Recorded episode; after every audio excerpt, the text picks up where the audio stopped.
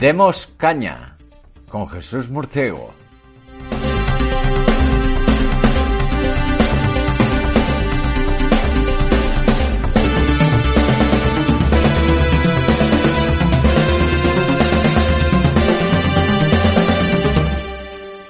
Muy buenas noches amigos y bienvenidos a Demos Caña, la actualidad con criterio. Este es un programa donde no hacemos concesiones a lo políticamente correcto, abordamos la actualidad nacional e internacional con criterio propio, sin ideología y a la luz de los hechos. Aquí nos atrevemos con temas que no dejan indiferente a nadie y donde otros siguen la propaganda oficial del gobierno o de los grandes intereses extranjeros, aquí analizamos la realidad en base a los hechos sin prejuicios ideológicos de ningún tipo.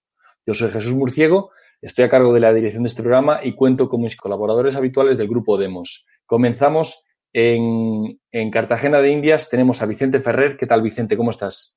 ¿Qué tal, amigos? ¿Cómo estamos aquí desde Cartagena de Indias? Un abrazo para todos. Un gusto tenerte aquí y enhorabuena por tu programa de, del lunes respecto a Wall Street y GameStop, porque ha aclarado muchas dudas eh, sobre lo que está pasando con los accionistas minoristas en Estados Unidos. Hombre, organizándolo José Papi, que vamos a tener aquí, eso era demasiado fácil, ¿no? Que saliese bien. Así es. Eh, nuestro segundo invitado lo ha anunciado ya Vicente, es José Papi, que está en Alicante. ¿Qué tal, José? ¿Cómo estás? Un placer estar con vosotros otra semana. Perdonad que hace un poquito de eco la sala en la que estoy y bueno, un gustazo estar con mi amigo Vicente y contigo, Jesús. Y tenemos a Pedro Gallego en Canarias que se nos va a unir en, en breve. Así que pasamos, si os parece, a hablar de la actualidad. Y no vamos a hablar de las elecciones catalanas, del Día de la Marmota, otra vez con elecciones en España, otra vez los mismos candidatos, otra vez ese ministro filósofo que no, que no tenía ni idea de, de, medicina ni de salud y que fue fue ahora a, la campaña en Cataluña y le está dando eh, muchísimo éxito. Es lo triste es que eh, todos los 80.000 muertos que tiene a sus espaldas le dan votos, igual que a Otegui, eh, eh, traer a Otegui por parte de Esquerra Republicana de Cataluña, la banda terrorista que puso las bombas en Hipercor, les da votos, eh, les da votos a Esquerra Republicana o a quien lo lleve en Cataluña. Un terrorista da votos. Es que hasta qué punto está corrompida la sociedad española. Es terrible.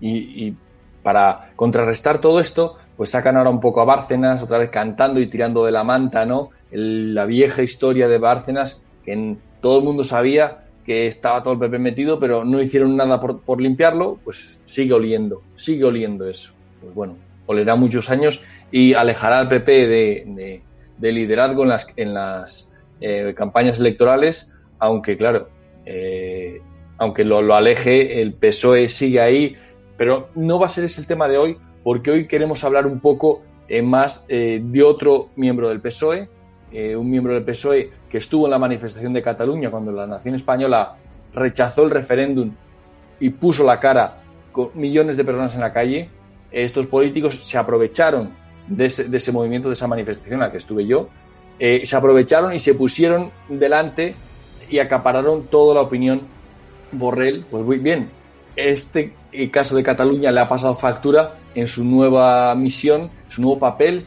que lo colocaron pues de, ministro de Exteriores de la Unión Europea, responsable de la eh, política exterior, ese cargo que no se sabe bien con, qué hace, pero se pega unos buenos viajes. Y claro, el primer, uno de los viajes que se ha ido, pues se ha ido a Moscú, porque con su, con, con cómo se lo tiene de creído su, su capacidad, pues dice al ruso este lo convenzo yo, pues como nada, de que suelte a a, Navalny, a este opositor que lo envenenaron y luego estuvo en Alemania, después volvió, está encarcelado, condenado. Bueno, todo este caso que está en Rusia eh, fue Borrell a salvarlo.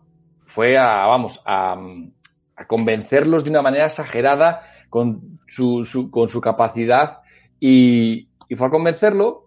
Y cuando llega allí a, a hablar con Lavrov, Lavrov es el ministro de Putin, el ministro de Asuntos Exteriores, un ministro muy bueno del que ya hablamos siempre aquí con don Antonio de cómo había evitado la guerra en el último momento, siendo más inteligente que los americanos. Pues hombre, eso fue un gran logro, pero también ser más inteligente que Borrell no es un gran logro. La verdad es que le tomó el pelo en la, en la rueda de prensa en su cara ¿eh? y, se, y lo dejó con dos palmos de narices. Decían, decía Borrell al final que había sido una encerrona, que había sido, estaba preparado todo, que lo habían engañado, lo habían convencido. No, no, fue encerrona. Fue por lana y volvió trasquilado. Fue a, pedirle eh, que soltaran a Navalny y lo que le dijo textualmente, que los periódicos españoles lo han tergiversado, los catalanes se lo han apuntado a, su lado, ¿no? Que el, referéndum era ilegal, que no sé qué, que, eran condenados ilegalmente. Eh, los de Madrid o otros periódicos más eh, patriotas han dicho que la Unión Europea, que se ha reído de la Unión Europea o que, quiere destruir la Unión Europea. Y lo que dijo Lavrov simplemente fue textualmente, hay un vídeo eh, con la traducción, que es que lo que, lo que decían ellos es que cuando pasó lo de Cataluña y hubo fugados españoles y España pidió la extradición a estos países, a Bélgica. Recordáis que Puigdemont está ahí al lado de tu residencia, José, en, Waterloo. Y eh, otros estaban en, Suiza y otros estaban, Puigdemont después se fue a Alemania y tanto Alemania como Bélgica a una orden de extradición, ¿eh? a una euroorden que es automática, que no implica juicio, se la, pasaron por el arco del triunfo y no, le, no respetaron a España. Entonces, y España en ese momento exigió eh, en todo su derecho diciendo, oye, que yo soy un Estado de Derecho compatible con vosotros, eh, es homólogo, homologable, tenéis que respetarme como tal. Y eh, Lavrov dijo, pues eso mismo que exigió España, lo exige Rusia respecto al caso Navalny. Y le metió un gol por toda la escuadra a este señor Borrell, que no se había enterado de, de qué va esto. Y yo creo que, yo creo, José, que todavía no se está enterando de qué va esta película. Bueno, es que eh, vamos a ver, ahora mismo las tres cabezas visibles eh, de la Unión Europea, Úrsula van der Vacunas, José Borrell y el calvo con las gafas, el, antiguo primer ministro belga, es que Michel. Eh, Michel, es, es, que vamos a ver, es un, es un, es que, es, que es, un, es el trío calavera, es el tricicle, ¿sabes? Es una cosa de humor es una cosa de humor y claro, al final la gente que está jugando eh, la batalla geopolítica de verdad en el mundo, pues se ríe de esto. Es que tú ves estos tres, ¿sabes? Y es que dices, claro, los chinos se cachondean y en el foro de Davos hay que empezar una aquelarre de genuflexión donde primero habla el chino y luego el resto le besan la mano por no decir otra cosa. Y luego eh, lo mismo pues eh, se tiene que producir en cualquier circunstancia de la geopolítica en la cual aparezcamos. Vamos a ver. Los alemanes, que se supone que son los que tienen que estar dando aquí caña en la Unión Europea, ya que son los líderes y son los más machotes de todos y los que son los dueños del circo, no abren esa boca contra Rusia porque tienen negocios sucios con ellos en el gasoducto del Nord Stream 2 por el Báltico y tienen colocado un ex canciller de sheriff allí metido, tienen hasta los finlandeses que van de limpios, de protestantes y de sanos, tienen metidos a un ex primer ministro allí también en el tinglao cobrando una millonada en el Consejo de Administración, y es que aquí todo el mundo, la élite, manda todas estas andanadas y lemas globalistas, los mandan para los tontos, para los loros amaestrados que están en la universidad, para los loros amaestrados que están en la prensa, y al final, claro, ellos juegan a lo que juegan, que es a las cosas de verdad. Estos no están jugando a las muñecas, estos están dándose de palos. Y entonces los rusos, los chinos, pues te de palos en cuanto pasan las cosas y las cosas se ponen tensas. Evidentemente, que se use el ejemplo de España para cachondearse de la Unión Europea, pues es burlarse del tonto de la clase intentando que el resto de la clase no se nos quede mucho. Eso también nos muestra dónde está España, ¿no? España está donde está y se cachondean de lo que se cachondean, ¿no? Y además, en un momento en el cual Úrsula van der Vacunas ha cogido la tía y después de firmar un contrato con una gran farmacéutica en la cual le dice, me entregas la vacuna cuando te dé la gana, que esto es suspenso en práctico 101, como dirían los americanos en sus universidades, de derecho civil, y vamos, es que es un chiste escribir un contrato así. Pues Úrsula van der Vacunas, ahora la tía está cogiendo y diciendo que por favor vengan todas las vacunas chinas, las rusas y, la, y vamos, y las del Congo en cuanto se las inventen. Es decir, en eso está la Unión Europea. Pero lo triste, termino querido amigo Jesús, lo triste es que España cree bueno, creo, los políticos españoles, el régimen español, está jugando una sola carta, que son los fondos europeos, que se ha apuntado hasta Vox. Hasta los machotes de Vox se han apuntado a eso. a los fondos europeos, a lo de las ayuditas, las paguitas, los ERTES y los hortos. Y es que, y horto significa una cosa muy fea al argentino. Entonces, eh, al final, lo que nos encontramos aquí es que una Unión Europea que se está descalabrando, y luego hablaremos, si queréis, de, cómo se ven las fallas en la placa tectónica, es decir, una Unión Europea que se está descalabrando, de la que se cachondea medio mundo entero, y además nosotros, la única jugada que tenemos es ser genuflexos, pero no con el chino, con la Unión Europea, que es la que se pone genuflexa con el chino. En fin, ahí os lo dejo porque el tema es complejo y también quiero conocer la opinión de Vicente y de Pedro.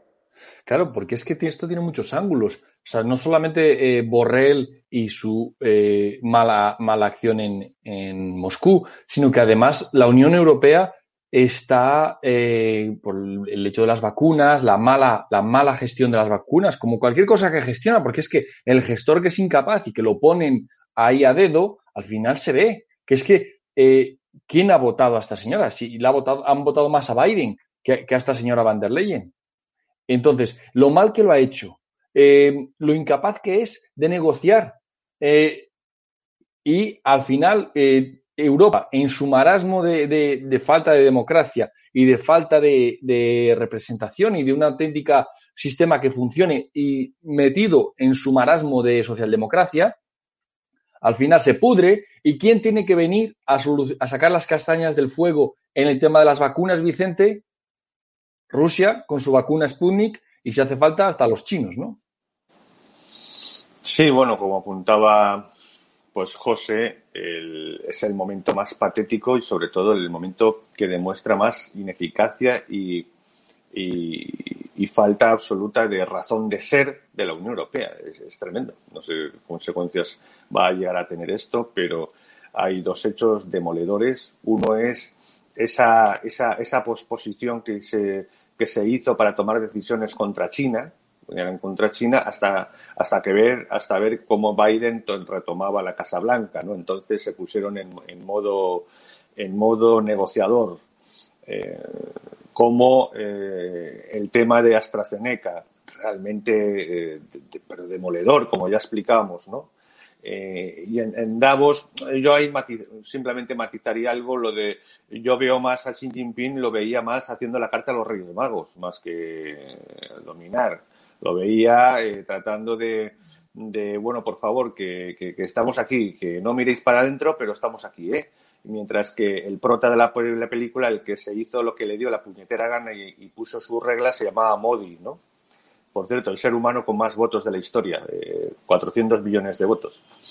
Eh, entonces, hay, y mientras en eso, los payasos tratando de hacerse de notar, ¿no? Un poco muy patético, eh, interviniendo de forma, tratando de hacerse un poco cierta importancia, terrible, ¿no? Vamos, haciendo esa cita que yo decía o esa o eso que se comentaba, ¿no? De Titolio de, de César Augusto, de, bueno, esos que se hacen de notar y que quieren hablar más alto en el Senado, míralos porque son exactamente los que no tienen el más mínimo poder. Entonces, eh, eh, realmente la posición de, la Unión Europea es, terrible, nunca ha estado más, baja y, la, cuestión es que me imagino que están pendientes de que lo que se coordine con, Washington, que encima no hay noticias, porque eh, el Sleepy Joe, no sé si sabes si está durmiendo o en realidad tienen problemas muy serios por ahí, más de los que parecen que tan seguro que está la cosa. No aparece ni, ni se le espera, bueno, sí esperan los de la Unión Europea a ver cuándo toma posesión en el sentido real, ¿no? Eh, está por ahí un impeachment, no hay movimiento de ningún tipo. Entonces, eh, eh, de verdad, es, es una inoperancia absoluta y total y, demoledora. No sé, no sé, no sé dónde va a parar un poco. Bueno, claro, el problema es que como esa servidumbre voluntaria en la que están los países dentro, y España está totalmente, su gobierno entregada a, delegar totalmente en gente que además demostradamente no tiene criterio y ha perdido la noción de la más mínima gestión. Eh, es demoledor la cosa, ¿no? Entonces, Rusia, por supuesto, pues sigue, sigue a la suya tratando de defenderse porque está en modo supervivencia y lo sabe y, a su modo en, el fondo también China, ¿no? que tiene una, una partida brutal alrededor de todas las, las, pirañas que le quieren que le quieren comer. Ahora que no tiene más remedio que abrir su mercado hacia adentro, claro, porque si no, a ver quién le da semiconductores. Entonces, la cosa, la cosa cuando estamos hablando de políticas mayúsculas, pues bueno, lo, en Europa ni, ni, no se sabe ni qué hace ni qué quiere hacer y si la vacuna exista, la otra o con quién hacemos un contrato. Es terrible, nunca ha estado más baja la, la, la capacidad ni la, la realidad de lo que se ve de la Unión Europea. ¿no?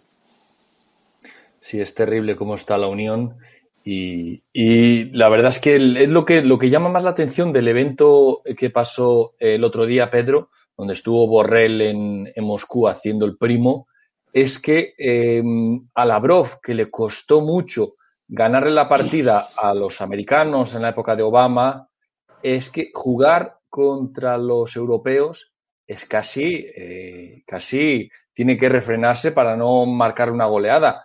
Y jugando contra los españoles ya, es que el tema de Cataluña, visto desde fuera y analizado con objetividad, es un chiste. Todo lo que han hecho con ese referéndum eh, de mentira, esa declaración unilateral de independencia, el presidente huyendo a, a Bélgica, es que es tan, eh, tan chistosa, tan tan cómico y tan trágico lo que ha pasado en Cataluña que, Pedro, eh, no sé si España tenía algo de dignidad o de respeto fuera, pero creo que tardarán décadas en recuperarlo después de esta debacle que ha pasado, ¿no? Bueno, yo creo, en estos asuntos yo creo que de todos los que está presente, pues a lo mejor soy el que menos eh, legitimación tiene en mis argumentos, eh, por conocimientos de o intereses por la política internacional, en este, sobre todo en este tipo de plano que juega mucho los intereses geoestratégicos. Entonces, bajo mi criterio, que podría enfocarlo desde otro punto de vista, eh, siguiendo de algún modo cómo sucedió eh, toda la secuencia desde el envenenamiento de este opositor a Putin, el principal opositor, desde su salida, primer, su primer diagnóstico en, en Rusia, en la que certificaron que no había eh, envenenamiento de ninguna clase, el requerimiento a, a, través de diferentes ONGs y su traslado a Alemania, el tratamiento en Berlín, la posterior, el posterior, y, después de determinar en Berlín ese envenenamiento ya eh, sin lugar a duda en la reacción de toda la Unión, ¿no? entre ellos Borrell, que es el que traemos a, colación, y después la secuencia de regreso este hombre en enero de este año y, toda, eh, y todo el viaje posterior eh, de Borrell como representante de la UE. Entonces, con todo este periplo muy sintético que he hecho, mi pregunta es, primero, ¿a qué va la Unión Europea allí y además con Borrell como representante? O sea, un, una persona que es nadie dentro de la, dentro de la política internacional, eh, porque ya no es nadie en España, ni, eh, y mucho menos como referente para resolver conflictos de ninguna índole, ya no digamos del conflicto catalán, imaginaos a un conflicto entre estados en los que Rusia se pasa por el arco del triunfo lo que le diga cualquier eh, país que, que, del mundo, o sea, eh, empezando porque el derecho internacional es una ficción que deja de cumplirse en cuanto uno de los dos países no quiere seguir con el, con la, cumplir con la norma, es decir, no hay una policía del mundo que vaya ahora a Rusia a pedirle cuenta. O sea, aquí lo que quiero decir de una manera gráfica es que han envenenado porque les ha dado la gana a un tío, al principal opositor de Rusia, lo han envenenado, se han jactado de eso riéndose de todo el mundo, toda Europa mendigando eh, más democracia y más eh, derechos humanos, sale en solfa todos los negocios que, que, tienen con el gasoducto que va a doblar, creo que, que va a doblar el, el, el, suministro de gas de Rusia a Europa, con lo cual tienen que echar el freno de mano. Eh, Angela Merkel incluso, en una, al parecer, tuvo una conferencia con el ministro sueco y entre bambalinas le dijo que no podía apretar mucho por todos los intereses que tenía con Rusia. Y decir, no entiendo exactamente en qué, en qué terreno juega la Unión Europea, no sé si me lo puede explicar mejor José, que está allí en, sobre el terreno. no sé qué pretendía realmente la Unión, porque eh, Borrell no iba en calidad de representante del Partido Socialista Obrero Español ni en calidad de representante de alcalde de su pueblo. Teóricamente y, materialmente va representando a la Unión Europea. Entonces, me gustaría saber qué pretendían realmente con esto. Es decir, no, eh, a alguien se le puede escapar, y menos en la Unión Europea, que eso iba a ser un, un paseillo, que eso iba a ser una filfa completamente. No, es que no entiendo muy bien esta acción. No sé por qué se quejan de que ha sido una eh, visita mal programada o en mal momento, pero ¿qué pasa? Este hombre se gestiona solo, es que no entiendo muy bien, no, no lo entiendo muy bien. No sé si me lo puede explicar, José. Pues antes de que te responda eh, José, que te responderá ahora, eh, quería comentar que, No, no, no, voy a hacer otra pregunta, yo también aprovechar e introducir un poco el tema, porque Borrella estuvo hablando allí de una película, creo que era de Cuba, Palmeras en la nieve o algo así, o Nieve en las Palmeras, algo que le recordaba a Cuba y se pusieron a hablar de, los, de las sanciones a Cuba que le había puesto Estados Unidos, lo mal que le habían hecho a Cuba. Y, claro, los rusos dijeron a nosotros también nos hacen malas sanciones. Es que eh, torearon a Borrell por todos los lados y eh, el argumento, o sea, Borrell fue con el argumento eh, cutre que tienen los políticos españoles, especialmente los de la izquierda, de lo malos que son los americanos, los buenos que son otros, quien sea, pero fue, fue a criticar a los americanos que son los únicos que tienen una posición firme con Rusia, o la van a tener, porque la posición de Alemania es, como decía Pedro, totalmente blue, totalmente mm, interesera en, lo, lo, decía Trump, en, cuando la cumbre de la OTAN a Merkel, dice, bueno, vamos a armar la OTAN contra Rusia y haces negocios por detrás con Rusia. Esto mm, no se puede, sopas y sorber no puede ser. Eh, José, ¿cómo, ¿cómo, lo ves tú que conoces eh, la política europea? vamos a ver, por tratar de, responder al mismo tiempo a las dos preguntas, el comentario que hacía mi amigo Pedro y al, que me haces tú, Jesús. Básicamente, vamos a ver. Eh, aunque algunos geoestrategos no se enteren, el mundo, el mundo geopolítico internacional funciona a base de palos. Eso del derecho internacional público, eso no es nada. Eso no es nada. Es decir, la gente funciona a vaso de palos. La escuela realista es la única que logra explicar medianamente qué es lo que acaba pasando en la escena internacional y lo que ocurre ahí es sencillamente que todo el mundo defiende sus intereses a muerte. ¿Qué es la Unión Europea? La Unión Europea es una porra que tienen los franceses y los alemanes, pero una porra de muchas. Tienen misiles, tienen intereses de sus multinacionales, tienen tal. Y una de las porras que utilizan es la de la Unión Europea. ¿Dónde mandan a gente? Que se ha tragado cuatro o cinco libros, Y recitan allí una serie de mantras diplomáticos y una serie de mantras globalistas que se creen que funcionan. Pero cuando las cosas se ponen jodidas de verdad, es decir, cuando estamos hablando de, no sé, suministro energético en el Golfo Pérsico, cuando estás hablando de que te juegas el futuro como se lo estaban jugando los chinos si les seguía apretando Trump. Cuando se juega esas partidas, los lemas globalistas y diplomáticos no sirven para nada. Pueden valer como mucho para una rueda de prensa, ¿no? Pero en realidad, es decir, como dicen algunos que se meten con los que dicen que somos puros, esos de lo realmente existente, ¿no? Pues lo realmente existente en las relaciones internacionales, aunque algunos se crean que lo realmente existente es lo que aparece en las ruedas de prensa, son los palos. Son los palos y son los intereses crudos y duros, y en esos intereses crudos y duros que se han puesto eh, eh, eh, al chocarse, el que aparezca por ahí Borrell es como si me voy yo a, no sé, al, al fondo sur del Real Madrid a, silbarle a los ultrasur, ¿sabes? Pues bueno, pues un desgraciado que se ha venido por aquí a pasearse, ¿no?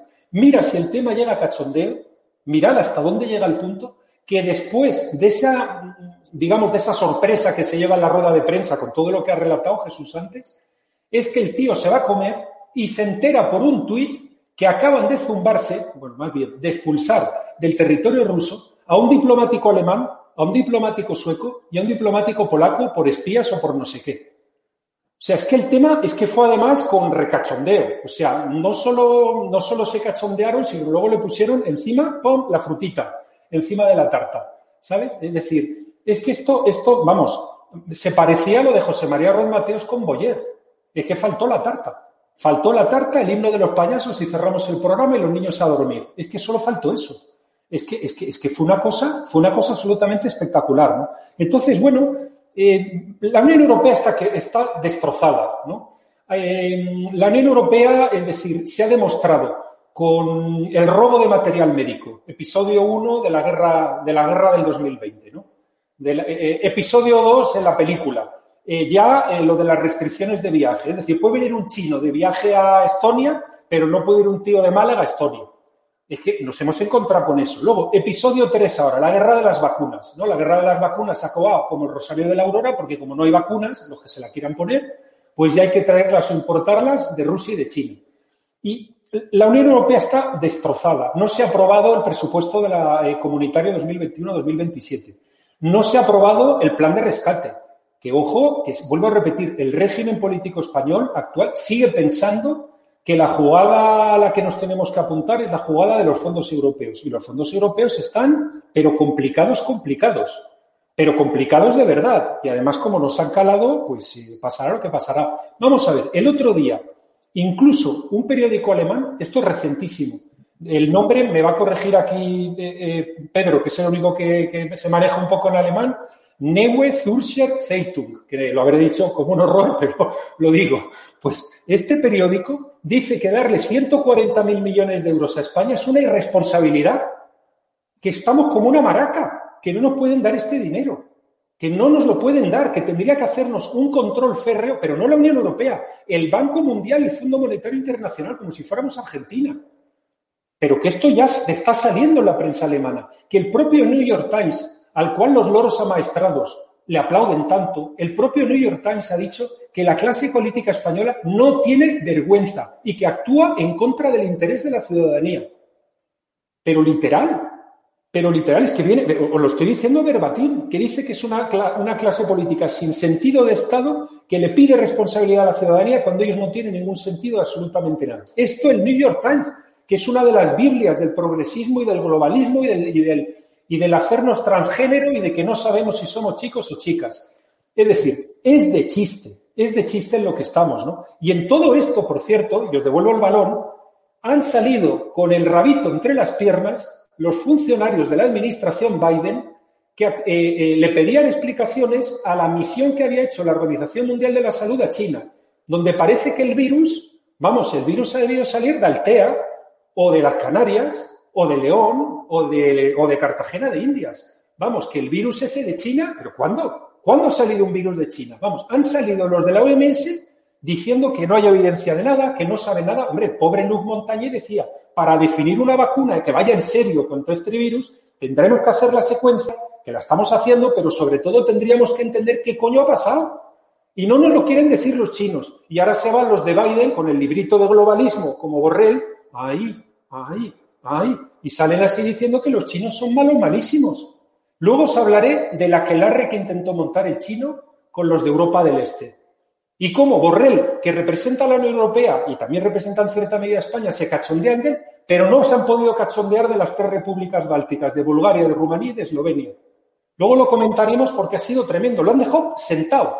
No se han presentado un tinglán que ha montado. El tío quería montar un encuentro, el 17 más 1, 17 países genuflexos de Europa Central y del Este, genuflexos ante el dictador zuelo chino, y ha habido seis que nos han presentado, que ha dicho que vaya su tía.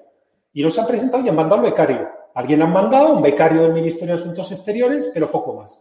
En fin, pero eso España, claro, nosotros, vacuna, confinamiento, toque de queda, los contagios, las contagias, en fin, en eso estamos. Eh, Jesús, te pido disculpas por tomar tanto No, no, no, no, no, bien, bien genuflexos está España, es muy triste, pero lo que decías de la, de la Organización Mundial de la Salud, quiero puntualizar una cosa, es que después de meses de negociaciones para conseguir entrar en China, meses, digo, negociando, solo ha necesitado tres horas, tres horas para evaluar el, local de Wuhan y todo este mercado famoso, todo el laboratorio aquel, y decir que no, no, lo que tú has dicho, que no tiene nada que ver. En tres horas, fíjate qué rápido son, ¿eh? Han tardado más que negociar. Debían tener tantas ganas, tantas ganas de disculpar a China que vamos, han salido. Pero esto, la Organización, la Organización Mundial de Comercio, que es otra genuflexa, igual que el gobierno español. Pero ante las críticas que decías tú de, del New York Times y de periódicos, lo que no podemos tomarlo eh, como algo patriótico, como que atacan a España y España hay que defenderla. No, no, atacan al Estado. Y el Estado es el enemigo de la nación. Y hasta que no lo entendamos y esos partidos estatales que, que dentro del Estado están en contra, hay intereses que juegan contra la nación y hay que salir del Estado, como está Vox, hasta que no salgan del Estado para defender a la nación, no hay esperanza para la nación española, porque dentro del Estado se ponen de acuerdo, se lo guisan, se lo comen, votan a favor o se abstienen y se reparten los fondos y encantados con los fondos, mientras aquí estamos sufriendo todo tipo de condiciones de, la guerra, eh, de, la, de, la, pandemia, que es una auténtica, eh, una auténtica monstruosidad para España. Pero me ha, gustado que hayas mencionado a, los de la escuela de lo realmente existente, a estos filósofos, ¿verdad, Vicente? Metidos a analistas internacionales que estarían, yo creo que encantados con lo que has dicho de la alianza de la Unión Europea con China, porque además ellos, creo, Vicente, que están a favor de una alianza entre la hispanidad y, China, ¿no? Sí, bueno, es un delirio completo. Creo que José lo ha definido muy bien, ¿no? Y ya, tenemos que tener ya tener, terminar ya la, paciencia que, se le tiene y la excesiva consideración que creo que se le ha tenido a esta gente, que como muy bien expresó hace unos días Pedro, precisamente, pues, pues ¿qué, clase categoría profesional tienen? O, acaso quiénes son? Es decir, y sobre todo que basan su conocimiento en lo, publicado. Pero si, si, nos estamos cansando de decir que estamos en la época que, que está más alterada todas las fuentes, el Big Data y la, la OSIN, la Open Source Intelligence y, las fuentes originales, es decir, nunca se está alterando tanto ni nunca se ha alterado más y, nunca ha estado tan manipulado los medios, ya, pero, pero reconocidos abiertamente por ellos. El famoso artículo de, Times, que acaban de reconocer eh, qué listos y qué comprometidos que son con la causa de libertad, que hicieron efectivamente todo un hablaremos, hablaremos en la Hablaremos de eso, efectivamente. Pues bueno, es decir, eh, estos señores resulta que además con prepotencia, ¿no? hasta riéndose de otras eh, opiniones o cualquier otra, creen, creen saber lo que es y lo que no es a partir de sus patéticos, y lo siento decirlo, conocimientos desde su casa o desde su, su escuela, que normalmente son institutos, o alguno que otro, alguna universidad. No olvidemos que la red de universidades españolas es, es de los peor que hay en el mundo occidental, desgraciadamente. Apenas hay alguna técnica, algún politécnico de Barcelona, de Valencia o, la, o alguna cosa de Madrid en las 200, no sé si en las 200 entra todavía alguna en las 400 o 500 primeras universidades ya tendrá alguna, pero, pero ¿qué va a enseñar esta gente? ¿no? Y despreciando a lo que nosotros siempre tratamos de poner sobre, eh, ante todos, ¿no? que es la, experiencia empírica de personas que tratamos de, desde la sociedad civil de tener una experiencia a muchos niveles ¿no? y en muchos ámbitos nacionales e internacionales. Y, por supuesto, consiguiendo esta, la ciencia política que, que tratamos de, poner en marcha. ¿no? entonces, eh, realmente, si, si estos son lo que se supone que hay que transmitir a la mayor parte de la población, pues desde luego nunca está más confundida la realidad, ¿no? Y, bueno, hablabais, por ejemplo, eh, de Borrell, yo quería comentar un pequeño, bueno, una anécdota. Eh, mi padre, cuando estuvo dirigiendo la Confederación de Sindicatos Independientes y Funcionarios, eh, estaba de máximo representante en los comités intercentros, en la época en la que Borrell era el superministro y se supone que era una super maravilla y un super cerebro y era el futuro de, bueno, teníamos el próximo Metternich y, y, Churchill juntos, mm, no servían para nada al lado de él, era el futuro, era una cosa tremenda. Y, y, bueno, era incluso, me recuerdo de aquella que vamos a decir que este señor o es muy peligroso o es extremadamente tonto, porque lo atrevido que es es terrible. Yo no entendía muy bien lo que quería decir mi padre en los años 90, pero creo que ahora empiezo a entenderlo, ¿no? Empiezo, creo que empiezo a comprender lo que quiso decir. Y, tenemos, si esto es lo máximo que tenemos, imagínense, ¿no? Eh, la Europea, Europa está totalmente desactivada, eso es obvio, ¿no? Y, eh, bueno, la política que se cierne ahora adelante es una política que ni siquiera el gobierno en el que estamos, la responsabilidad, no tiene ni idea de, qué aplicar y están arañando el qué les va a llegar, hasta qué punto eso es visible.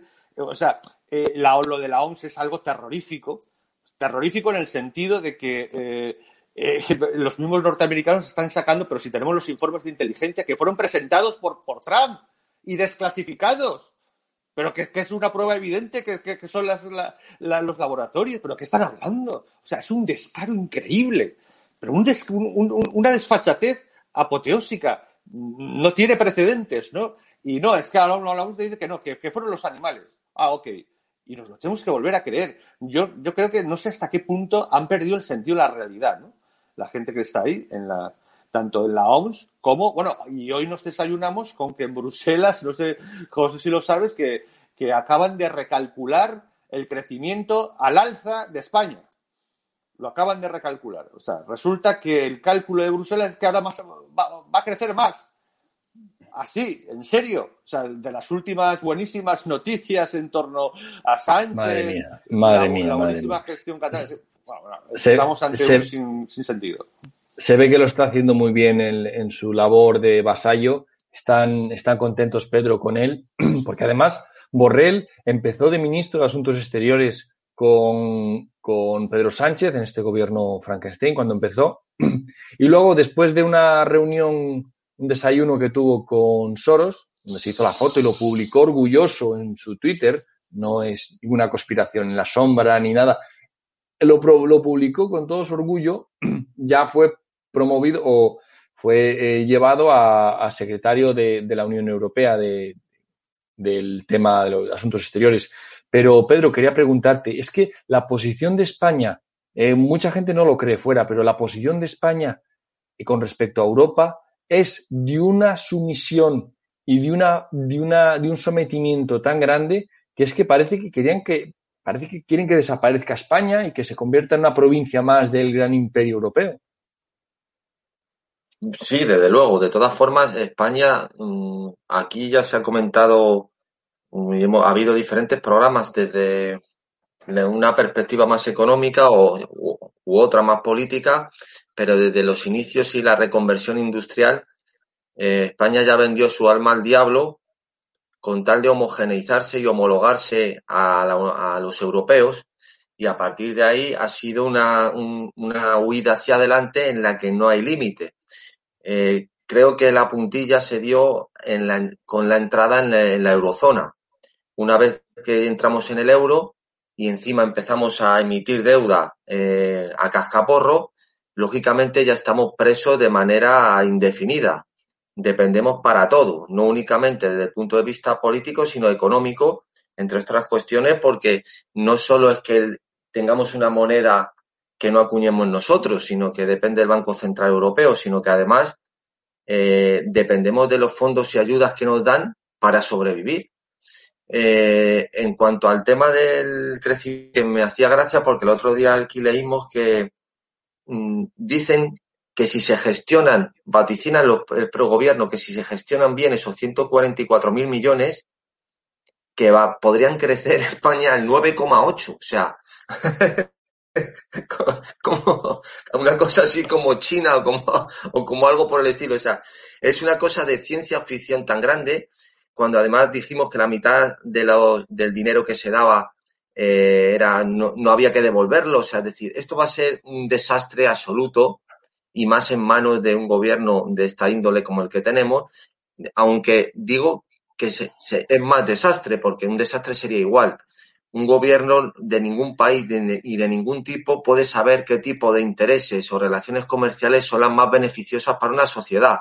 Eso, eso es como intentar entrar en la cabeza y en las necesidades de cada individuo y gestionarlas desde, una, desde un despacho. Eso es una cosa completamente aberrante. Eh, también hemos dicho aquí muchas veces como, por ejemplo, el Plan Marshall fue para una reconstrucción europea en el que el dinero se invirtió en infraestructuras, en carreteras, en, en obras públicas, en cuestiones eh, civiles, materiales. Aquí lo que estamos hablando, de lo que estamos hablando son de apuntes contables, de apuntes contables que aparecen en un sitio y desaparecen en otro y se van a otro sitio y vuelven a otro y, y doy dinero para fomentar no sé qué fundación o para fomentar no sé qué eh, política, o sea, una cosa completamente etérea que no se materializa realmente ni se puede saber en qué se va a materializar nunca y que al final del camino lo único que ha significado es endeudarse más, tener muchísimo, muchísimo más paro, tener menos crecimiento y no sé hasta qué punto eh, va a llegar esta situación, porque aquí siempre hemos advertido, hemos dicho la teoría de el Instituto IFO, del que también conoce bien Papi su trayectoria, porque estuvo tratando con ellos, en que su presidente, que ya no lo es, Hans Werner Sinn, y otros muchos eh, economistas alemanes siempre fueron reticentes al euro como moneda, eh, por lo menos en el tiempo en el que se configuró la eurozona. De hecho, ellos mismos no quisieron o no eran partidarios y se presentó un informe en el Tribunal Constitucional de Bonn por parte de unos economistas independientes para que no, o de los inconvenientes de entrar, de dejar el marco y entrar en la Unión, porque para ellos es que es curioso, porque para todos los economistas independientes, eh, Alemania perdió entrando en el euro. Claro, si, si, los economistas alemanes independientes piensan que Alemania perdió en el euro, imaginaos nosotros cómo estamos. Bueno, es algo, se ve claramente, pero la profundidad de, de, a donde llega nuestro error al haber entrado en esa, en esa moneda única, imaginaos de a qué dimensión eh, se eleva, ¿no?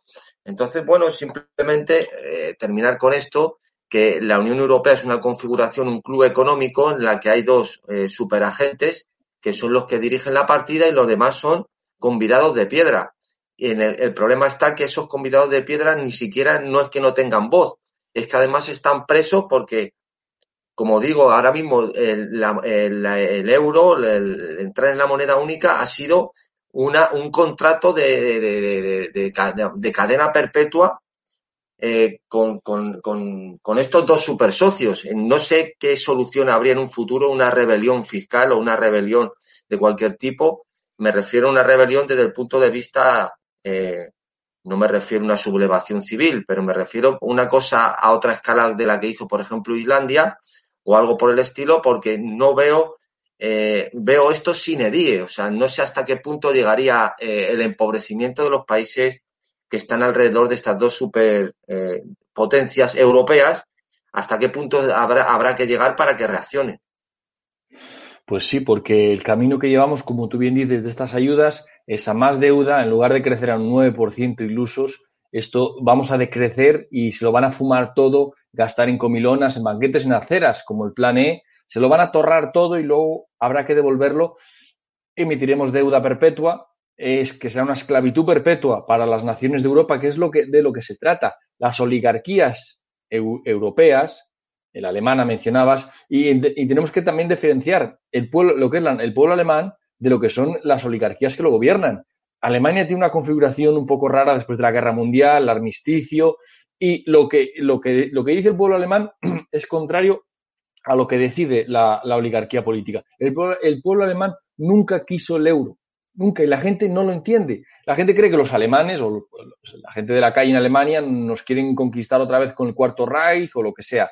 No, no, la gente está eh, con unas ganas de, pasar de la Unión Europea y de dejar de mantener y de pagar a la gente del sur a gastarse todo, eh, todos los impuestos que pagan, que es una carga fiscal horrible la que tienen, en los países del sur, están locos por hacer, pero claro, como hay unos compromisos firmados, están, están tan encadenados al euro como nosotros. Quizás nosotros tenemos la peor parte, pero el euro es una camisa de fuerzas que se ha puesto Europa que impide que los países del sur crezcan y que los del norte eh, continúen adquiriendo calidad de vida, porque la calidad de vida en Alemania ha bajado.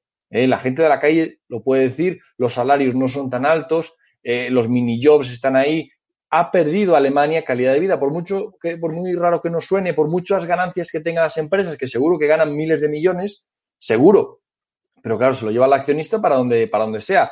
En la sociedad queda menos, eh, estamos yendo a peor. Por eso Alemania no me extraña que, los grandes economistas independientes estuvieran en contra del euro, estén en contra del euro y pidan una salida o estén buscando una salida lamentablemente en España aún tenemos el síndrome de Estocolmo, estamos encantados con que nos, nos avasallen en Europa, somos unos vasallos contentos y vamos a Europa, incluso a Moscú, a, hacer el ridículo y el primo. Pero es que esto eh, tiene mala solución y la verdad es que, eh, por lo menos, para llegar a esa solución necesitamos que España conquiste la libertad política colectiva. Sin eso, no, no vamos a desencadenarnos de la Unión Europea eh, con Vox, con otro partido del régimen, porque es el régimen entero el que se ha sometido. Es eh, el Estado español el que está eh, prestando vasallaje a la Unión Europea y a sus élites. Así que mientras España no consiga eso, no soñemos con, salir de esta unión porque, aunque, como nos decía Papi, aunque España sea un país medio, no tiene dignidad ninguna, al contrario de los países bálticos, ¿verdad, José? Que plantan cara a quien haga falta, por, por muy pequeños que sean, ya que ellos vienen de una historia de opresión de verdad. Desde luego, desde luego, y que dar una lección al mundo de que, eh, bueno, de que se puede, digamos, mantener una dignidad internacional, una dignidad de tu nación en lo internacional mínima, mínima. ¿De acuerdo? Hemos visto a estos países del este que para mí siguen siendo una cierta esperanza, ¿no? Para la Unión Europea y para que la Unión Europea se reconfigure de otra manera. Vamos a ver qué es lo que ocurre, ¿no? Yo creo que ahora mismo lo que nos está pasando es que se está dando cuenta mucha gente en Europa de lo bien que se vivía con los Estados Unidos como policía del mundo. Nos han criticado algunos, pero siempre algunos que no conocen lo realmente existente, sobre todo eh, la, experiencia realmente existente y la trayectoria realmente existente, porque aquí la gente todo lo mira en los libros, pero nosotros lo tenemos que mirar en los hechos, que eso es diferente, eh, de cómo los Estados Unidos, desde la traición que ocurrió con el tema de las Torres Gemelas, se están saliendo de ese rol de policía del mundo. Y eso lo empezaron ya presidentes demócratas. Los juntaletras esto les explota la cabeza. Es decir, esto es muy complicado para ellos. Ahora la gente, imaginaros que los geoestrategas de moda hablan de que China se va a comer el, pastel, pues imagínate, o sea, si, si, ya llegan a ese punto, que no hay ni un solo analista serio en todo el planeta, pero ni uno que no esté completamente ideologizado, que no sepa que China es una potencia asistida, que China es una potencia acogida con alfileres y muchas más cosas, y que la única manera de que triunfe China es que sigamos por donde vamos, es decir, sin hacer nada y dejando que haga lo que le dé la gana, que haga lo que le dé la gana, ¿no? Pero volviendo al tema, es decir, desde hace un tiempo los Estados Unidos están dejando de ser la policía del mundo. Eh, esto con Trump se aceleró. Ahora mismo el abuelete, digamos, lo único que logra es poner allí a cuatro paniaguaos que vienen de las antiguas administraciones demócratas, ¿no? Y que son de lo más antiguo y que no se han dado cuenta de que están despertados ahora mismo una serie de bestias en el mundo internacional que tienen ganas de morder y que tienen ganas de ocupar espacio y que tienen ganas de hacer cosas, ¿no?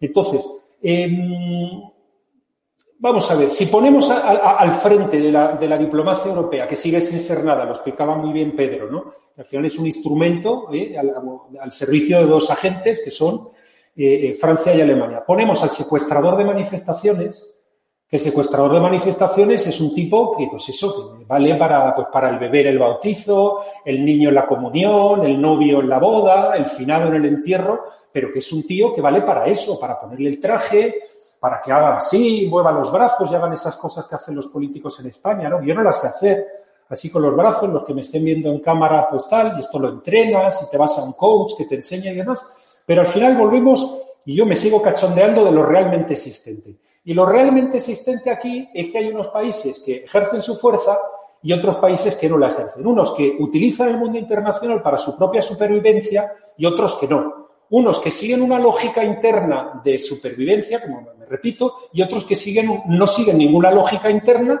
y se están autodestruyendo a sí mismos, como hace España, y autodestruyéndose en lo internacional. Es que hay una expresión que me quedo que le escuché a Vicente hace unos meses, ¿no? Lo de Europa se ha convertido en una burbuja en el tablero geopolítico del mundo, dijo el tío. Pero es que España es una subburbuja dentro de la burbuja o algo así. Vamos, que luego Vicente me corrija, pero creo que por ahí va un poco la idea, ¿no? Y en eso es en lo que estamos, ¿no? Aquí estamos con el efecto maravilla, el efecto mara rayita illa, mara rayita illa. O sea, un tío que vamos, que en cualquier país de nuestro entorno, como dirían los juntaletras, ¿no? Ha salido a gorrazos, pero vamos, los gorrazos que le han caído lo han, vamos, lo han mandado volando a Marte. Pues no. El tío que si va a ganar las elecciones, o por lo menos eso dicen los juntaletras, es decir, podría pasar en España lo que presentábamos en el programa del canal Demos de esta semana del lunes, ¿no? Esa rebelión contra Wall Street, ¿no? Que hicieron pequeños inversores conectados en una red social que dijeron, venga, vamos a darles caña, ¿no? Por resumir, no me quiero meter en el detalle. Ese micropoder transformado en macropoder. Los españoles se han dado cuenta de eso. Decía Pedro antes, una rebelión fiscal.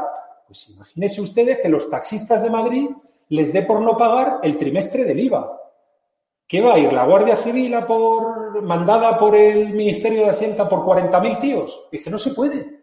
Es que no se puede. El día tal, el 5% de todo lo que te das en el banco se saca. colapsa el sistema financiero español en el acto.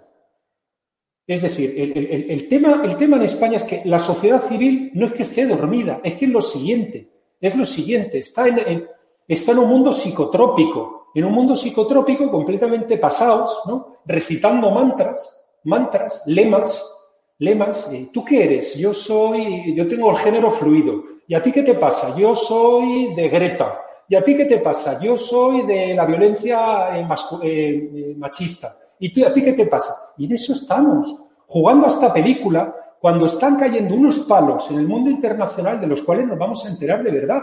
Y ya vuelvo a repetir algo y termino aquí, os devuelvo el balón, que los tienen calados, que se, se logró escapar eh, Felipe González, se logró escapar el Bigotes, se logró escapar eh, Zapatero, no se sabe ni cómo, se ha logrado escapar Rajoy, pero que ya no nos escapamos, que ya nos han, que nos han pillado ya. O sea, que ya no podemos estar 15 años más con este modelo económico, que ya se acabó que se ha acabado de verdad. O sea, señores, que, que el loco que me diga que esto se va a sostener sin herida y que el mundo del quantitative easing, eh, ah, perdón por el anglicismo, que esto va a continuar, que no, que se ha acabado ya, que se ha acabado ya de verdad. Y aparte, aquí en este, en este canal, y, con la invitación amable que nos hace también Radio Ya para participar en, su, en sus programas, es que tenemos que hablar de lo políticamente incorrecto. Nos importa tres narices el algoritmo. Nos importa tres narices decir la palabra Trump nos importa tres narices llamar al chino dictador. Y nos importa tres narices muchísimas más cosas, porque es que aquí parece que para subir en audiencias, para que te inviten a sitios, para que te dejen hablar, lo que tienes es que estar hablando de cosas etéreas y chiclosas, ¿no? No tocarle las narices a mucha gente y estar hablando siempre con un lenguaje, pues eso, progre, guay, un poquito tal. Bueno, te dejo un trocito de disidencia, que es el que te dejo que toques, pero no te repitas mucho, que estos son los disidentes de pago que hay por aquí y por allá, ¿sabes? Pero es que aquí esto no pasa. Y este canal, digamos, lo especial que tiene es que estamos intentando que no pase. Eh, Jesús, te devuelvo la palabra. Sí, eh, gracias por, mm. por, tu comentario, porque es verdad que el imperialismo yanqui ha sido muy maltratado, ha sido, eh, hay una retórica en la izquierda española de lo malo que es el imperialismo yanqui, pero como se vaya el imperialismo, como dejen de ser la policía del mundo los americanos y vengan los chinos, eh, la porra, los golpes que van a dar, si te duele, les va, les va a importar mucho menos que a los americanos. Es que, em, pero lo que dices, em, lo, de, lo de ella, lo del ministro, es que realmente es tremendo, como decía al principio, que, que dé votos, que es que hacerlo mal, o sea, es ya una corrupción moral tan grande en España que, que, la gente le muestran a una persona que lo ha hecho mal y lo apoyan. Es que eh, la sociedad civil no solo está dormida, sino que está inactiva. Un movimiento mínimo, mínimo, eh, podría cambiar las cosas, pero es que no se hace. Es que ni lo de GameStop ni siquiera eh, se organizan. A ver si eh, cuando entreguemos el estudio de la, del diputado de distrito, la sociedad, la sociedad civil ve España de otra manera y, consigue hacer fuerza y, por lo menos, exigir un cambio en la ley electoral para que cambien las cosas y para que esta gente eh, por lo menos rinda cuentas a través de la representación política. Ya Jesús, ¿me permites, me permites simplemente una cosilla? Sí, sí, no, era simplemente, era simplemente el, para, quería un poco, eh, eh, apoyando lo que acaba de decir José, puntualizar que un poco el comportamiento ese con respecto a las, las, las repúblicas bálticas, que lo que le está, en este momento la clase política española se está comportando asumiendo que es una autonomía, o un territorio, una región. Entonces, realmente está en una situación muy enferma en la que nadie quiere ser consciente de la realidad, que es como dice José, se ha acabado, en la que hay algunos países, incluso muy pequeños, que quieren seguir en lógica de país, de nación-estado, y, afrontando esa soberanía y los problemas de verdad que hay. Y realmente la clase política española es que ha elegido, empezando por el presidente del gobierno, a pensar en plan en, lógica de autonomía, como una comunidad autónoma en la que le importa un bledo como ya se organizará algo allá afuera, ya papá y mamá ya resolverán algo ahí fuera, pero nosotros nos preocupamos de nuestras cosillas internas, eso por ahí, ¿no? Y encaja también lo de lo de Trump, que a lo mejor Estados Unidos eligió otras armas, pero siguió siendo una lógica de nación-estado. Eligió el arma en vez de apretar el gatillo, eligió pues la, la potencia y la capacidad económica y cómo organizarse económicamente. Y, por cierto, fue casi incluso más letal y más decisiva a la hora de transformar eh, la política mundial y, los ejes de, acción en el mundo, ¿no? Algo que, por supuesto, los payasos, que es por decir el nombre, la, la gente que se autodomina de la escuela de Oviedo y gente como Insua, que se cree que saben algo, que no tienen ni remota idea de nada, ¿no? O la pájaro atómica esta, o etcétera, etcétera. ¿no? hombre, de, filosofía sí que sabrán algo, digo yo. Eh, no, no sé, pero de, claro que en política exterior y en geopolítica eh, no saben de, qué va la cosa, porque la verdad es que en España no hay democracia y llamarle eso democracia realmente existente es ser condescendiente con los poderes establecidos, con eh, la forma de Estado actual, por muy ilegítima o antidemocrática que sea. Es muy triste lo de ella porque en las elecciones es probable que gane, pero, pero más que maravilla, eh, José, eh, yo creo que más bien se parece al vaquilla. Es, es terrible eh, dónde está, dónde está los candidatos de, del Partido Socialista. muy triste, pero bueno, Pedro, si quieres comentar algo de este tema. Bueno, para terminar, yo creo que más o menos ahora han sentenciado un poco ya este último tema, José y Vicente, simplemente decir en, el sentido que hablaba eh, al final José sobre nuestro canal, que mm, efectivamente el problema que creo que deberíamos tratar además en un programa que yo creo que vamos a dedicar a este asunto es como la alternativa eh, a, lo que ocurre o a, la rebelión, a lo que ocurre desde el punto de vista cívico, resulta que se está eh, tomando o es a lo que le están dando cancha para aliviar esa presión social. Eh, los medios de comunicación le están dando cancha precisamente a gente que ha hecho infinitamente menos de aquellos de los que hablamos el otro día desde el punto de vista de la acción civil, ¿no? Que son a chavales que son youtubers que muchos no han trabajado ni en su vida. O sea, esas son los que van a traer la libertad política y la revolución a la sociedad civil en España y en el resto del mundo. Cuidado con este asunto, porque ya no solo se dedican a grabar vídeos echándole una pastilla de, mentos a la, de mentos a la Coca-Cola y que salga o haciendo el ganso en un videojuego o hablando de haciendo preguntas en la calle, aunque sea desde el punto de vista crítico, pero más bien una cuestión irónica y más bien ociosa. No, no, ya se los está llevando a los programas como si fueran auténticos eh, eh, autoridades de cómo está eh, la sensibilidad y el conocimiento de la sociedad y donde está la referencia ahora mismo del cambio social y político que debe haber. O sea, es de qué manera más sencilla fagocita el sistema a gente que se cree que porque ha trascendido a través de una serie de suscriptores en sus canales, son realmente los que van a traer la libertad o el cambio social, cuando precisamente son los más fáciles de fagocitar y traerlos hacia el sistema. Simplemente dejo esto como una reflexión y diciendo que eh, nosotros precisamente somos lo contrario. Pues sí, hablaremos de quizá en otra ocasión de, los youtubers, si, si, viene a cuento. Pero ahora quería traer el tema, eh, antes de terminar, el tema de, de, las elecciones en Estados Unidos, porque es que resulta, José, que la revista Time ha desvelado que había un complot para echar a Trump y que lo, anuncian, pero tan, tan a la cara, tan orgullosos de haber eh, echado al presidente y dicen en el editorial que, bueno, que Trump, que sí, que tal, pero que bueno, que tenía razón. O sea, ¿tú crees que hay, no, es una desvergüenza tan grande decir, admitir el fraude? literalmente les ha faltado escribir la palabra fraude. Es que han dicho básicamente que era una rebelión ciudadana obligatoria, que había que rebelarse ante un tirano y que lo que nos encontrábamos es que, bueno, que menos mal que se despertó el Partido Demócrata, cosa que no se tomó en serio a Trump en el 2016 y que ya cambiaron bien todo lo que era necesario en, sistema legislativo electoral, sistema electoral de todos los estados bisagra y que menos mal que estuvieron haciendo un llamamiento al voto por correo y que menos mal que se movilizaron y que menos mal que movilizaron a las grandes empresas para que aportaran donaciones a casco porro y bueno, pues que menos mal que se había articulado todo esto porque el Trump pegaba otra paliza. ¿no? no llegan a decir que ha habido fraude, si lo que dicen es como que nos hemos organizado para cargarnos a Trump y que bueno, que Trump tiene razón en quejarse. Trump tiene razón en quejarse porque, claro, se le articuló, digamos, por la derecha y por la izquierda, pues una, una operación, una operación muy bien imbricada, muy bien trabajada para, para quitárselo del medio.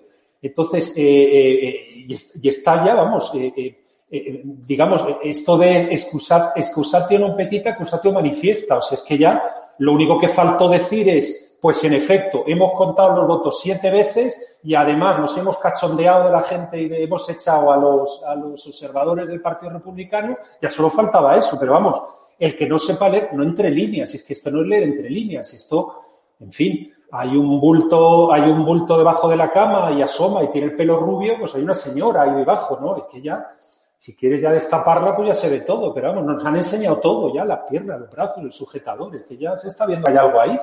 En fin, es que no puede ser. Y bueno, eh, eh, tremendo, tremendo lo de la revista Time porque ya es sinvergüenza ninguna y dentro de tres o cuatro meses, si este proyecto de distopía global 1.0 funciona, ¿no? el manual de instrucciones de 1984 ya funciona del todo, pues bueno, eh, ya nos lo contarán directamente. Oye, tú cuando quieras dar un, golpecillo de Estado así ciudadano, con buen rollo y tal, pues se hace así. Y este es el manual de instrucciones, oye, de, guerrilla, guerrilla cívica, ¿no? Y así es como se funciona para cargarse, para cargarse a un presidente que no te cae bien o que no te gusta la política que impulsa. Claro, la misma revista Time, Vicente, que publicaba en diciembre, ponía a Biden como el hombre del año, bueno, como él solo no es capaz de hacer nada, pues ponía a Kamala Harris también a la vice, con lo cual los ponía como personas del año, la misma que participaba de esta campaña, ahora eh, se hace la decente y dice que no, que, esto ha sido una cosa por el bien de la, de la, sociedad, por el bien del ciudadano. Es que el daño moral que han hecho, porque ahí en Estados Unidos sí que hay un daño moral, porque ahí sí hay una vergüenza, no, es tan, no hay tanta corrupción moral como en España, pero allí hay un daño. Este daño que han hecho a la, a la democracia es que como no se limpie esto, la democracia americana puede estar sucia por muchas décadas. Bueno, como hemos comentado en otras ocasiones, sigue bajo ataque esa república de las leyes esa república constitucional de la que hablamos, eh, como muchas veces ha dicho José, eh, está, puesta, está puesta a prueba y está en ello. ¿eh? no es la primera vez que ocurre. En una ocasión les costó medio millón de muertos, en otra ocasión, pues otras cosas, otras situaciones pero, pero nosotros que en principio creemos que esa ciencia política que nos, enseñó García Trevijano eh, sí que es real, se la realidad. Vamos a verlo. Estoy seguro que tal como los resortes que crearon los padres fundadores y en los que se construyó esa república constitucional única, mm, el gran experimento que decía Tocqueville, único, pues, pues eh, hará necesariamente que o, haya una reacción mm, paradójica, haya una reacción, digamos, eh, escalonadamente, pero irreversiblemente, hasta que eso se, revierta o se, o, se cambie lo suficiente, se, se, reajusten los resortes para que eso no ocurra, porque es que, es que está hecho ya expresado, o sea, es muy descarado, ¿no? Me imagino que ante la, la, lo que es mm, la impunidad, la sensación de impunidad de, creerse en esa hegemonía cultural que hasta los emborracha de alguna forma y hace que, se expresen así. Creen que no va a cambiar eso. Entonces, o, eso ocurre, o no te quepa la menor duda que, estaríamos hasta, hasta el fin, mm, o sea, en el, proceso de finiquitar la misma república. Es decir, Texas, eh, Florida, gran parte de esos estados no van a tolerarlo. Es decir, no, eso, eso irá más. Es decir, o, las reglas se muestran y esos resortes funcionan desde esa libertad política, o, si logran torcer la, Constitución americana, el resultado es que se quebrará la, nación americana. Eh, ese, ese, ese es el, gran legado de, los resortes constitucionales de los Estados Unidos. Es decir, que, y, y, esa es su gran ventaja, ¿no? Y al mismo tiempo, mm, el gran peligro interno mm, eso no va, no va a quedar en balde. ¿sí? De hecho, estamos, lo estamos viendo en el impeachment, ¿no? como ya los, republicanos, los senadores republicanos, eh, rebeldes contra el establishment, con el establecimiento, ya de entrada votaron 45 que no iban a votar, o sea, eh, demostró Rand, Rand, Paul, el hijo de Ron Paul, ya demostró eh, que era una farsa porque un día o dos días antes demostraron que no había ni broma dos tercios, por lo tanto es una estupidez, y que además se están mostrando precisamente ese artículo de Times, se están eh, atreviendo a poner pruebas de que sigue siendo dudoso todo, los resultados, no han dicho nada a los tribunales. Es decir, está todo en alza y la prueba está que la presidencia de los Estados Unidos es que no funciona. Este no sé cuánto tiempo ha pasado de esto, pero eh, yo no recuerdo un momento en que haya desaparecido físicamente la presidencia de los Estados Unidos. Ni está. O sea, no se sabe si está firmando algo o está en un búnker. O claro, ya eso, eso imagínate, alimenta todo tipo de, de conspiranoias y menos y más en una sociedad viva como es la sociedad americana, ¿no? Entonces ya están diciendo si, que si el golpe de Estado, el gran plan maestro, este, que la, la, gente Q, etcétera. Entonces, eh, eso, eso está funcionando. Hay una rebelión ante esa situación. Eso es un hecho. Y, y ese mecanismo que desgraciadamente no hay en España, no existe en España. Nosotros quisiéramos sembrarlo, ¿verdad? Pero no existe. Eh, allí sí que existe. Y allí se está revelando. Y no, no quepa la menor duda, no tengo ningún reparo en afirmarlo tajantemente. No me cabe la menor duda que o se revierte completamente la situación, habrá una auténtica eh, rebelión como la pudo haber, por ejemplo, en, la, en, la, en las elecciones del 94, en el midterm de, el primero de Clinton, que arrasó la coalición cristiana y tiró abajo todo el programa eh, ideológico de los Clinton en el 94, por ejemplo, o hay una cosa que va a ir a muchos más grave. O si no es así, y si logran, y si logran torcer la Constitución, algo que sería increíble, el, el país se partiría. Esa sociedad no aguanta una dictadura de esas características. Gracias por tu exposición, porque la situación americana parece que mucha gente se cree que porque se fuera Trump, que la prensa lo ponía con el payaso, el hombre naranja malo, eh, se había acabado todo, ya volvía a ese remanso de paz, a esa, a esa normalidad que supuestamente eh, implica el, el, hecho de que el, el Sleepy Joe, el, el Joe el dormido, no salga o no, no esté presente, no se sepa dónde está, o quizás no sepa el mismo dónde está, porque eh, sus capacidades cognitivas están visiblemente disminuidas para bien de, de los que manejan los hilos a, su lado, empezando por Kamala Harris. Pero Pedro, yo te quería preguntar, nosotros que somos admiradores de la, de la Revolución Americana, de la libertad política, lo que se consiguió en Estados Unidos, ¿cómo es posible que esté ahora mismo la República bajo, bajo tal amenaza? ¿Qué poder tiene el globalismo tan grande capaz de desafiar a la República Americana? Es un enemigo formidable, eh, ¿verdad? ¿Estás la... Sí, eh, sí, creo que uno de los, eh, ya lo hemos también hablado en, en, nuestros programas, pero creo que después de este artículo del Times tan revelador sería necesario hacer un programa expresamente sobre ese tema, pero es evidente que eh, desde hace ya bastante tiempo, eh, no sé qué presidente denominaba el ya reconoció como primer lobby la sociedad militar, o sea, la, el, el poder, el, la industria militar. Sí, el consorcio militar e industrial. Eisenhower. Eisenhower lo denominó así.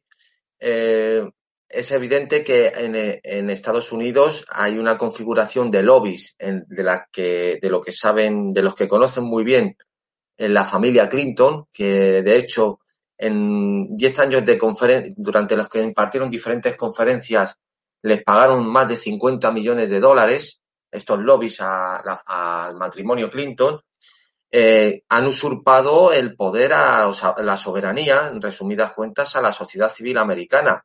También tenemos que tener en cuenta que hay un problema muy grave, eh, por lo menos eh, desde mi planteamiento también de la libertad, como es la existencia de una reserva federal que está en manos privadas, ¿no? Eh, pero para no desviarnos con el tema eh, de la moneda, que se da mucho de sida para, para lo que queramos, eh, en el de, cómo han usurpado estos lobbies y se jactan de ello la presidencia o han intervenido o han modificado o han alterado a través de su intervención los resultados electorales presidenciales, pero encima en beneficio de la sociedad civil, porque eh, era algo así como, una como el derecho a rebelión del tirano o el tiranicidio que ya existe desde Juan de Mariana, que también lo, lo recoge la Constitución americana, la sublevación. Eh, en este sentido, me refiero, eh, prácticamente lo venden de esa forma.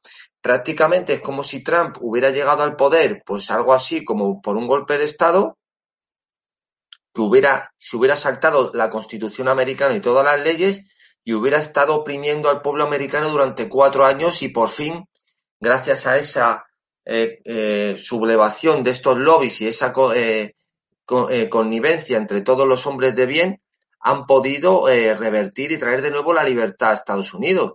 Es que esto realmente es gravísimo. Por, sobre todo no por la sino precisamente por jactarse de ella en esos términos. Yo creo que es algo muy grave lo que ha ocurrido en Estados Unidos y que puede ser un punto de inflexión en la política internacional y en, lo, y en la idea de, libertad política en general, que es el ejemplo, sin lugar a duda, como ha dicho antes Vicente, y recordamos siempre, como ejemplo seminal de lo que es una sociedad libre. Eh, ya creo que Tocqueville decía además eso, que allí nadie se pregunta eh, sobre la libertad en el sentido de hay que buscarla en la Constitución, o, sino es que allí todos los americanos nacen libres por sí mismos, ¿no? Pues yo creo que todo esto eh, a partir de ahora ha cambiado en unos, en unos términos bastante eh, dramáticos para las libertades políticas y para los regímenes democráticos, los que queremos aspirar a, un régimen emulable o homologable a la, a la idea de libertad política que, que, eh, de esa República de las Leyes que hablábamos que eh, se inaugura en Estados Unidos de Norteamérica y que creo que va a ser eh, un, duro golpe, sobre todo del planteamiento material de todo esto. Los frenos, los contrapesos, la, vigilancia de los poderes, es decir, ha entrado en juego una potencia, un elemento nuevo que no estaba presente en esa configuración teórica y materialmente al principio, como son los lobbies. Sí, te decía Vicente que el principal de los lobbies, Vicente, el lobby globalista. Sí, el, vamos a ver, lo hemos explicado varias veces, ¿no? Bueno, lobby. Es, casi una broma hablar de lobby, ¿no? En el sentido estricto de Estados Unidos, lobby es un grupo de empresas y de intereses, tienen incluso una organización legal, eh, tienen... Sí, sí, lobby está entendido, eh, es un eufemismo, porque lobby Efectivamente, no, no, está entendido en un sentido bueno siempre, de hecho. Por supuesto. Grande. Efectivamente, ¿no? Pero esto estamos hablando de todo un establecimiento, ¿no? Que como diría, de todo un establishment, o sea, un auténtico eh, grupo oligárquico enorme que está imbricado en, resortes del poder político, ¿eh? por eso eh, algún que otro comunicador comunicadora en España, pero sí, pero si Trump es del sistema, claro, es que hay que diferenciar inútiles entre el sistema y el establecimiento. Una, una cosa es estar en el sistema, por supuesto, como no vas a estar en el sistema? Tienes que tener cuentas, estar en la ley, hacer actividad, eh, y otra cosa es estar en el establecimiento. El sector inmobiliario, en el caso eh, curioso y local de los Estados Unidos, pues el, sector inmobiliario no es habitual, no es del establecimiento, del, gran establecimiento político. Entonces, eh, eh, Trump no estaba en él, por, por tanto, ¿no? Eso se mueve en otros temas mucho más tradicionales, locales, lo típico de los concejales, en fin, algo muy tradicional de, siempre. Eh, no estaba en el establecimiento. Entonces, ese gigantesco establecimiento que, que además ahora ha generado toda esa organización, esa organización, pero bueno, es que de verdad, esto estamos haciendo un poco eh, lo, de, lo de la tecnología hoy en día, ese caso que cuando nos encontramos con alguien que no sabemos, que, hace tiempo hacemos como que si estamos en el siglo XX, ¿no? Oye, tal, ¿qué tal? Cuando tenemos en mil redes y todos sabemos todo el mundo qué está haciendo. Es igual, pero nos encontramos con una persona y hacemos como que si estuviésemos de pronto en 1999, ¿no? Y, ah, ¿cómo te va? Sí, me va esto. Mira, no he podido llamarte. ¿Cómo no vas a poderte llamar si tienes 38.555 formas de llamar? Eh, etcétera, etcétera. Entonces, eh, esa situación elevada a, la actualidad es exactamente eh, lo que está pasando a nivel de, del gran establecimiento. ¿no? Hacemos como que, como que si no existen, esta es estos mecanismos de poder que están insertos en, primero financieramente, pero es que ahora han venido estos Big Tech que, que, que están haciendo una labor, además, visible, totalmente visible, ¿no? Eh, lo, contamos aquel caso de, del lugarteniente de Carrero Blanco que contó todo, lo contó todo sobre cómo se hizo el atentado, la CIA, no sé qué, en, en, el, en la revista Interview en 1984. Como si no hubiera pasado nada, ¿no? Todo el mundo silbando al trabajar. Pues, y fue publicado todo, pero como si no hubiese existido nada, ¿no? Es decir, pues estamos un poco en esa situación. Hay un gran establecimiento, cree que puede hacerlo todo, cree que, eh, de hecho, e, eso que se ha publicado, e, esas, esos eh, documentos que Trump desclasificó, en las que uno de ellos, de Obama, decía a unos de los miembros del Pentágono relacionados con ese establishment y de, algunos empresarios, en consonancia con lo de la revista Times, pero es decir, ya lo, lo, vamos a hacerlo, no vamos a tolerar que se haga. Pero todo esto está publicado. Todo esto se desclasificó por Trump. Oye, pues se actúa como si no existiese. y el Capitolio se actúa como si no existiese. Y entonces se dice, no, porque Trump ha hecho eso, pero, pero vamos a ver, si, si estamos leyendo, eh, lo están haciendo, eh, lo están haciendo, en este momento lo están haciendo, algunos senadores republicanos están leyendo, oiga, yo juraría que sabemos leer y por aquí, por favor, vuelvan a sus casas. No, no, eso es claramente una llamada a la rebelión. Bueno, una auténtica cosa al, borde de lo surrealista y en la que nos hacemos de creer que no hubo una voluntad que, está ahí demostrada ya y en documento publicado. El que ha habido, ahora Times encima nos lo, nos lo ratifica, pero es que la, la cosa más sospechosa también, porque está ahí, Obama está diciendo, pero es cierto, sí, sí, lo vamos a hacer. No hay ninguna posibilidad. Todo esto en, conversaciones de, de, mensajes, de SMS y de otros correos electrónicos, todo esto publicado por las Bueno, pues eh, todo eso se ha expuesto y, no me cabe la menor duda que ese gran establecimiento, igual que, igual que la plutocracia que existió, que puso McKinley, que trató de parar algunas leyes en 1895, al final cayó, se desvencijó, cayó tal como era totalmente en la, después de la sentencia de 1911, pues este gran establecimiento mm, se va a enfrentar a, realmente eso que ha descrito también Pedro, ¿no? Ese poder ese poder originario, esa libertad originaria, ese poder que sí que existe, que es real, que es algo objetivo en los Estados Unidos y que se está articulando. Se va a articular. Y o, se abrirá paso y se impondrá o se quebrará el país si es necesario. Eso no, me cabe la menor duda. Pues es un tema apasionante y lo seguiremos teniendo la suerte de estar, eh, tener, contar con vosotros, contigo Vicente y con José y con, y con Pedro pero lamentablemente nuestro tiempo se acaba aquí. Lo que está pasando en Estados Unidos debemos tratarlo, debemos entenderlo, pero no sin mm, perder foco de lo triste que está España y con, lo que abrimos este programa, es con Borrell yendo a Moscú a por lana y volviendo, volviendo trasquilado. Eh, lamentablemente nuestro tiempo se acaba aquí. Gracias por haber estado ahí, eh, Vicente. Un gusto tenerte con nosotros. Muchas gracias a ti por invitarme Jesús. Esperemos que nuestra compañera Isabel Valero se recupere pronto y, gran suerte estar con, Pedro. Siempre es una fortuna. Y, bueno, y José que ya, ya ha tenido que marcharse. Y por supuesto César que está a los mandos. Un abrazo desde aquí, desde el Caribe. Así es, porque José se ha tenido que ir ya. Eh, nuestra compañera Isabel eh, está con problemas de salud. Le deseamos una pronta recuperación y un saludo también para César Bobadilla, que nos ayuda en, la técnica. Pedro, gracias por haber estado aquí una vez más. Gracias a todos y también deseo una pronta recuperación desde aquí a nuestra compañera Isabel. Y encantado de estar de nuevo con Vicente y con José. Y contigo, por supuesto. Y con César, que lo llevo siempre, lo tengo siempre presente. Pues gracias a la audiencia por haber estado ahí. Esperamos vuestros comentarios, vuestras sugerencias y nos vemos la próxima semana. Hasta entonces, un saludo para todos.